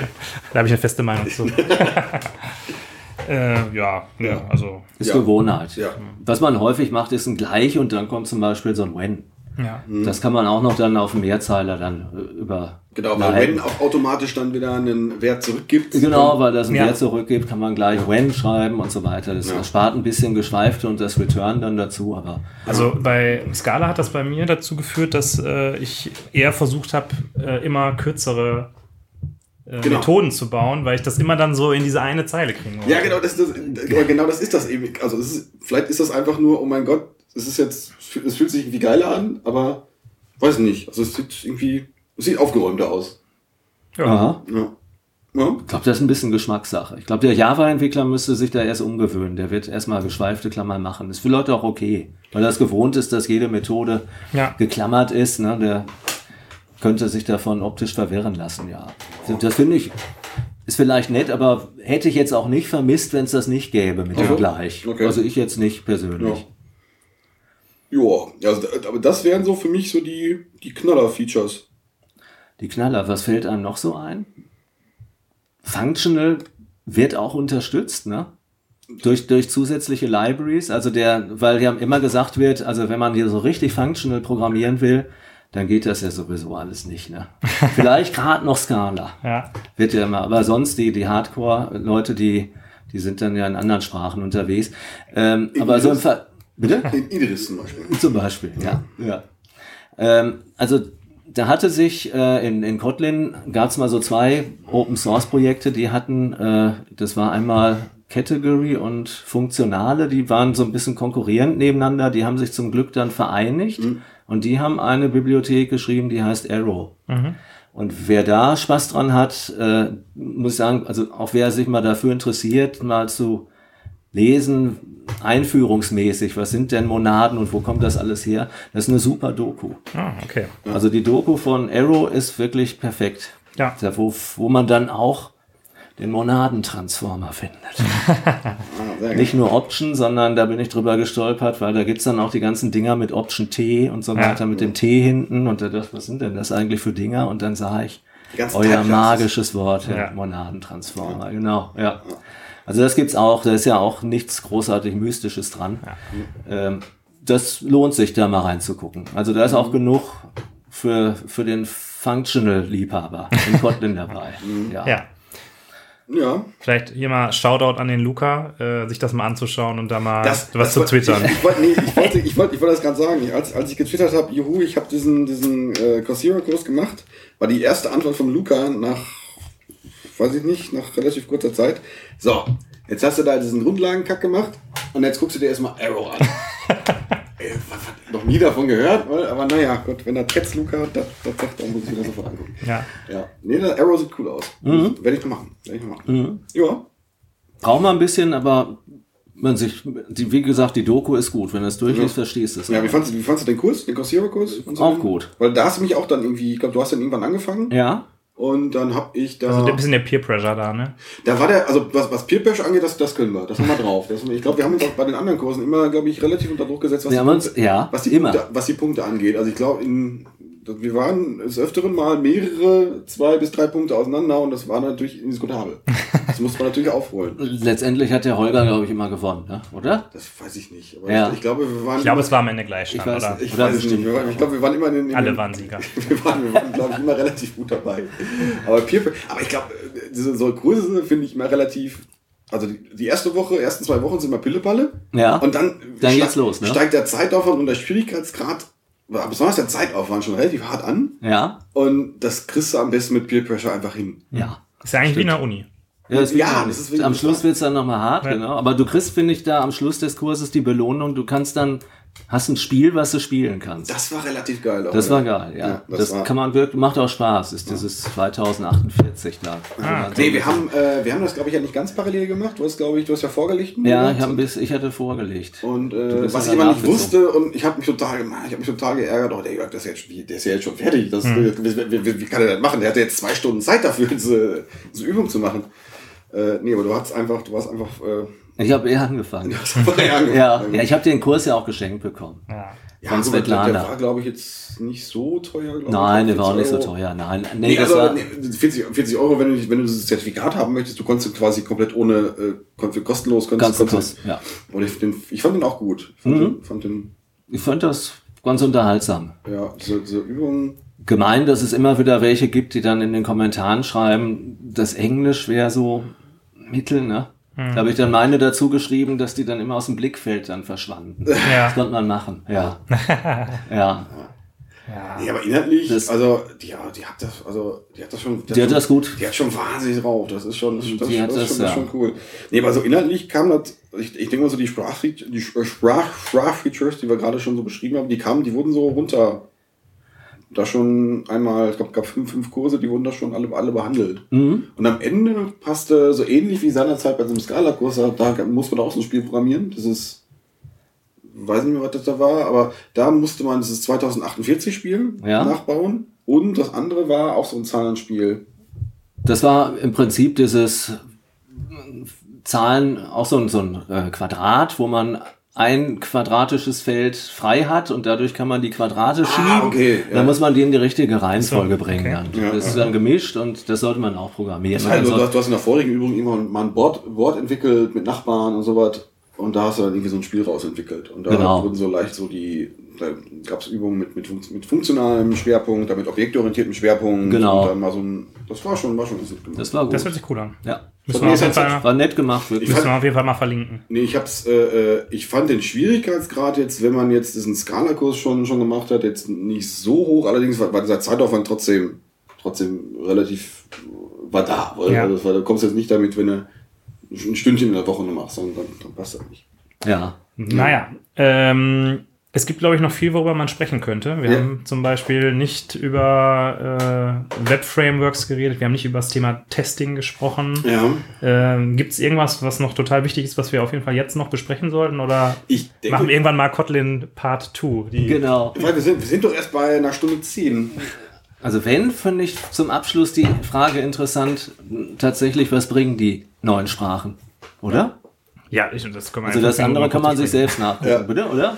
Ja. Also, ja, lass uns das besprechen. weil das, das ist ja immer wieder die große Frage, warum soll ich das denn tun mit Mhm. der neuen Sprache? Also warum soll ich Kotlin im äh, Speziellen oder generell? Generell Oder eine neue Programmiersprache mir antun und dafür vielleicht auch Werbung machen.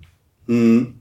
Ja, das äh, ist immer eine schwierige Sache. Oder? Also ich meine, das ist ja, eine Sprache ist nie im, im äh, ich mache das immer im Team und ich muss dafür vielleicht meine zehn anderen Kollegen mit überzeugen. Ja. Kann denn eine neue Sprache besseren Code machen? Wird der Code cleaner? Wird das Team produktiver dadurch? Das wird ja wahrscheinlich die erste, sagen wir mal, äh, IT, ähm, Abteilungsleiter oder wer auch immer vielleicht das entscheidet in Firmen, die Frage sein, ist, wird man dadurch denn schneller und produktiver? Man wird ja am Anfang auf jeden Fall erstmal äh, durch das große Tal der Tränen gehen. Ne? Wenn die Leute das alle äh, lernen müssen, ist natürlich die Produktivität erstmal geringer. Äh, auf der anderen Seite sehe ich aber, dass auf jeden Fall, ähm, ich glaube, man so auf lange Sicht mit, es kommt natürlich auf die Sprache an, aber ähm, mit, mit höheren Sprachen produktiver wird, weil ich sag mal, früher hat man halt Assembler programmiert. Ja. Da hat man, glaube ich, länger dafür gebraucht, um Ah, boah, das ist ein Standard, das Standardbeispiel. Ja, aber es ist ja wahr. Man hat irgendwie Assembler gehabt, dann hat man irgendwie C gehabt, dann hat man irgendwie C gehabt, dann hat man irgendwann Java gehabt mit einer Speicherverwaltung. Ja, klar, aber ich glaube, das geht gegen eine Grenze, weil, aber das ist. Äh, äh, ja, Was? fand Geht das, Weiß ich nicht. Hat geht man das das, gegen eine Grenze? Gefühlt, gefühlt schon. Aber vielleicht sagt man das jetzt, dass es gegen eine Grenze geht. ja, vielleicht. vielleicht hat man das vor 20 oder 30 Jahren auch schon gesagt. Das mag, das mag sein. Da haben auch alle gesagt, ach, ich brauche doch die, die Speicherverwaltung. Ja. die mache ich doch lieber selber, da kann ich die viel optimaler will, ich will ja nur machen. darauf hinaus, dass, dass, dass, dass dieses Assembler-Beispiel mir immer auf den Sack geht. Das ist halt, das ist, das ist Ja, vielleicht ist es einfach so gut, weil es so wahr ist. Achso, jetzt, okay, na gut, na gut. Nee, was ich sagen wollte ist, ähm, äh, ich hätte sagen können, Entschuldigung, dass ich unterbreche, dann ist es nämlich okay, dass ich unterbreche. Ähm, Im JavaScript-Umfeld sehe ich das gerade andersrum. Man sagt immer so, ja, wenn ich jetzt schon Java habe, äh, äh, da habe ich doch eigentlich alles, warum soll ich mir da jetzt noch was, was anderes auf, aufbürden? So, das ist, das ist, äh, in so einem Kontext äh, bewegt man sich ja hin und wieder mal. Gleichzeitig ist es jetzt zumindest in meiner Filterblase so, dass jetzt, dass da jetzt ein Schwenk von dem uralt JavaScript hin zu ECMAScript 6 relativ zügig stattgefunden hat und eigentlich niemand meckert, sondern eigentlich alle zufrieden sind damit. Und gleichzeitig noch einen Schritt weiter jetzt gegangen wird und jetzt quasi äh, relativ viele Leute mit TypeScript oder Flow äh, äh, programmieren und auch diesen Schritt, ähm, äh, dass der eigentlich relativ problemlos geht. Okay. Und äh, Also der, diesen Punkt ähm, ECMAScript 6, den, den kaufe ich dir nicht so richtig ab. okay. Weil das ist aus meiner Sicht ja nur weitere Features für dieselbe Sprache. Also ja genauso, als ob du jetzt Java 4 mit Java 5 vergleichst. Auf einmal waren Generics da und alle haben auf einmal Generics Nee, das, benutzt. das ist für mich letztendlich eine völlig andere, eine völlig andere Sprache. Okay. Also die fühlt sich völlig anders an. Ich habe plötzlich, ich habe äh, plötzlich Klassenkonzepte Klasse drin. und, Ja. aber das ist ja einfach nur ein neues Konzept im Endeffekt. Ja, aber In, der, in derselben Sprache. Für mich ist der Schritt von, von ES5 zu ES6 genauso wie von Java zu Kotlin. Also le- letztendlich sind die auch nicht so weit auseinander. Ich habe da letztendlich einen, ich muss einen Compiler mit Babel dazwischen schalten und am Ende kommt, ja, irgendwie Bytecode Aber oder, mein- oder, oder, oder ES5 raus. Aber mein alter ES5-Code funktioniert auch mit dem ES6-Compiler. Mein Java-Code kann ich nicht, oder kann ich mit dem Kotlin-Compiler einfach Java-Code kompilieren. Also kann ich quasi den Kotlin-Compiler nehmen, den auf meine vorhandene Java-Code-Base setzen und dann peu à peu anfangen, das nach Kotlin zu migrieren? Ja, also du kannst, du kannst ja innerhalb eines Skript, in- innerhalb eines Projektes beide Typen von Klassen haben. Also nicht nur als getrennte Jars, sondern tatsächlich nebeneinander. Eine Java-Klasse und eine Kotlin-Klasse. Dann der würde ich sagen, ähm, ist es vielleicht einfach eine, eine Kultursache, dass das in, in JavaScript gehört, das einfach so zum Ökosystem dazu, dass innerhalb von einem halben Jahr alles von links auf rechts gekrempelt wird. ich, ich, ich finde es sehr gut, dass du, dass, dass, dass, dass du mir jetzt quasi recht gibst, aber das trotzdem noch eine Beleidigung ein, ein, ein, anlegst. Wieso? fantastisch. Finde ich, fantastisch. Nee, mach weiter, mach weiter. Das, ist- das, Das ist halt die, die, die schnelllebige äh, JavaScript-Kultur. Das ist doch keine Beleidigung. das ist so eine, ja, nee, nee. Aber vielleicht ist das ja auch gut. Ja. Vielleicht sind die Java-Entwickler ja vom Typ her so, ach nee, komm, ich mache nichts anderes mehr. Was man manchmal ja so denkt. Also man hört ja teilweise auch das Argument, Java entwickelt sich ja auch weiter. Äh, Ja. warum soll ich jetzt sowas wie Kotlin oder Scala mir antun? Die Ja. Entwicklung geht da ja auch weiter. Wobei man da wieder umgekehrt sagen kann, warum soll ich jetzt noch auf, auf drei Iterationen Java warten, wenn ich in Kotlin schon alles hab? Ja. Weil Java passt sich ja jetzt immer mehr auch an. Ja, komm, Java kommt doch jetzt, Java neue Java-Version kommt doch jetzt alle halbe Jahre. Ja, gut. Und in meinem Projekt kann ich sie dann auch im nächsten halben Jahrzehnt verwenden. ja, hey, komm. Ja, ich meine, die Wahrheit ist ja irgendwie, dass gefühlt äh, alle Java-Projekte jetzt auf Java 8 stehen geblieben Genau, sind, genau, weil ja, alle ja, irgendwie genau. Angst haben, jetzt äh, zu updaten. Das, das meine ich damit. Also jetzt Genau. was Ja. weiß ich, welche Java-Version gerade aktuell ist, 10, 11? Elf. Wo ist der Ja, Michael aber- Weinbau? Vielleicht, um dann jetzt wieder den Schluss zurückzuziehen. Ähm, ich habe kein Problem damit, ein äh, fünf oder zehn Jahre altes Java-Projekt anzupacken, aber Mhm. ich möchte kein zehn Jahre altes äh, JavaScript-Projekt anfassen, was, äh, wo keiner mehr dran war seit zehn Jahren. Äh, uh, den ersten Teil weiß ich nicht, ob du das wirklich möchtest. Ein zehn Jahre altes Jahr. Wir zeigen dir mal hier unseren Eclipse RCP klein. Und dann gucken wir, ob, der- ob der noch so feist grinst. Also ich glaube, dass ich ein, zehn Jahre altes Java-Projekt einfacher ans Laufen kriege als ein zehn Jahre altes JavaScript-Projekt. ja, ja, okay. Das liegt dran, weil vor zehn Jahren es einfach noch keine. keine Kein JavaScript gab. Nee, keine. keine Kein Nix gab. Das Da hatten wir doch nix. das Ökosystem war einfach noch nicht da. Das, ähm, Ich hätte ja nicht gedacht, dass ich diese Folge noch zur großen, ähm, zum großen JavaScript gegen äh, Ja. JVM-Battle äh, aus, ausufert. ja. Das, ähm, Dabei war das nur der einfache Vergleich zu ECMAScript 6, ne? Ja. Ja. Das dachte, das wäre einfach nur kom- komplett unkontrovers. Du hast nicht wieder Das ist, das ist so eine Triggerfrage. Als nächstes will der wissen, ob man lieber Space oder Tabs macht. Ja. Spaces natürlich. ja. Nee, aber äh, ja, also nur für mich die Frage, warum sollte ich Kotlin einsetzen? Also oder warum sollte ich meinen PO, meinen Manager, meinen sonst irgendwen davon überzeugen, dass ich Kotlin einsetze? Ähm, also das, das hat man im Vorfeld ja auch schon mal äh, kurz besprochen. Äh, man hat jetzt zumindest in meinem, in meinem Umfeld hat man, hat man sowas wie Lombok im Projekt drin, was auch schon Preprozessor ist und noch andere Helferlein, MapStruct vielleicht, was mir, was mir mein Map und Reduce einfacher macht. Mhm. Und ähm, ich habe sowieso schon Preprozessor in meinem Bild drin und da macht ja sowas wie Kotlin auch nicht auch nichts. Also ich kann das einfach durch Kotlin ersetzen. Und ich habe direkt einen, einen höheren Standard. Ja. Und die Konzepte, die da drin sind, sind für mich reifer als jetzt äh, von, keine Ahnung, so ein oh, jetzt, jetzt sage ich wieder, oh, verdammt. Sind, ich wollte fast sagen, die sind jetzt reifer als, als so eine Bibliothek wie Lombok. Nein, das ist dann wahrscheinlich nicht. Aber es ist eher mehr aus einem Guss. Es ist mehr, ja. Es ist mehr aus einem Guss. Aber trotzdem, auch, das ist so ein Ästhetikpunkt. Also ich muss auch sagen, dass zumindest eine Zeit lang würde mich das mehr motivieren, weil das eben auch ein Spaßfaktor ist. So einen Code zu schreiben mit so einem Konzepten, der dann auch schön aussieht. Also die, die Kotlin-Programme, die ich schreibe, die möchte ich auch, dass die am Schluss wirklich schön sind. Ja. Das wird natürlich nach zehn Jahren dann auch genauso sein wie mit Java jetzt. Ne?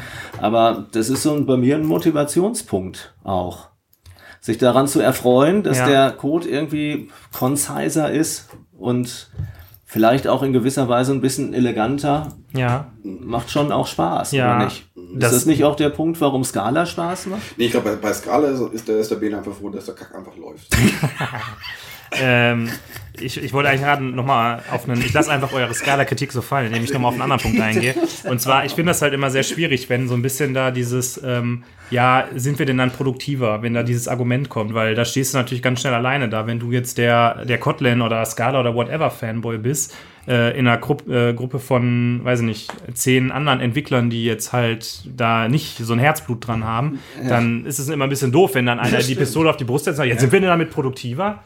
Ja, Ja, natürlich ja. sind wir damit jetzt nicht produktiver.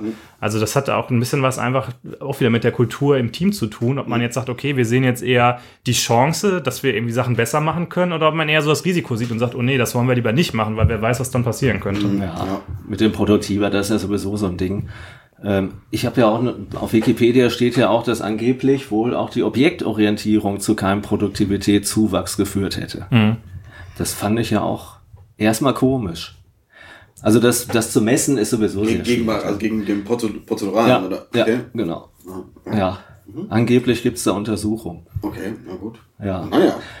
ähm, Repräsentative Studien haben gezeigt. Genau, das äh, muss man immer ins. äh, Also ich glaube da nicht ganz dran, nein. Ich glaube auch nicht, dass es so wahnsinnig viel Produktivität jetzt mehr bringen würde auf Anhieb, ähm, weil man natürlich die Einarbeitungszeit auch berücksichtigen muss, das ist klar.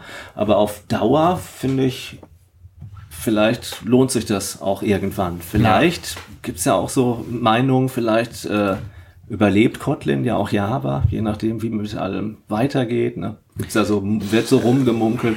So. Weiß ich nicht. Google hat ja auch auf der letzten Kotlin-Conf auf jeden Fall da als, als Sponsor groß ähm, aufgetrumpft. Ne? Da gibt's ja jetzt auch eine extra Community mit Google.